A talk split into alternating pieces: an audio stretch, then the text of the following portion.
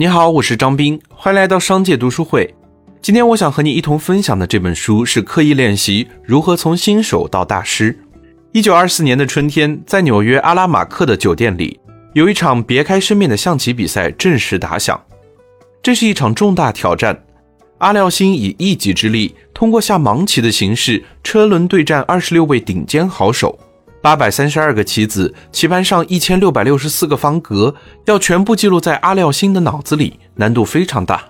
经过了十个小时的对局，阿廖星取得了十七胜四平五负的压倒性胜利。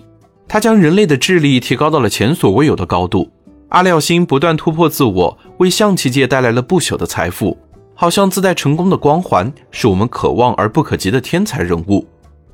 我们在羡慕的同时，也会思考。天才只能是天生的吗？天赋一般的普通人就注定一辈子碌碌无为吗？我们与天才的距离究竟相差多少？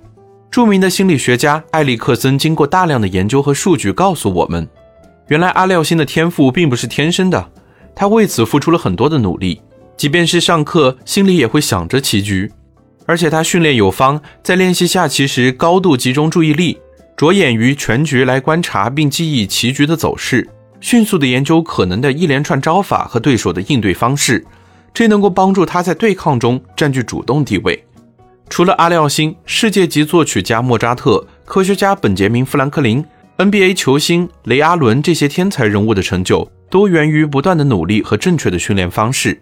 艾利克森将这些背后的真相都归结成一个结论：我们所认为的天才，都是精心训练的产物。他们的成功是年复一年高强度和广泛的练习，并克服困难、不断改进的成果。因此，杰出并不是一种天赋，而是一种人人都可以学会的技巧。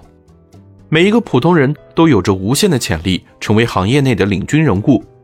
可新的问题又出现了：为什么我们明明付出了很多努力，却还是难以达到天才的高度呢？是哪个环节出错了呢？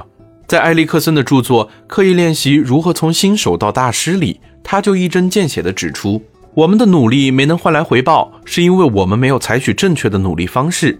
这也是为什么天才总是难得一遇的最大原因。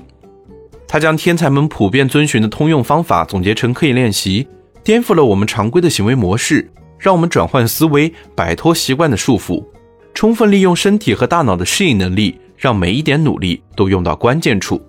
好了，今天的推荐就到这儿。如果你想收听更多内容，欢迎订阅。让我们在一年的时间里共读百本好书。我是张斌，我在商界读书会等你。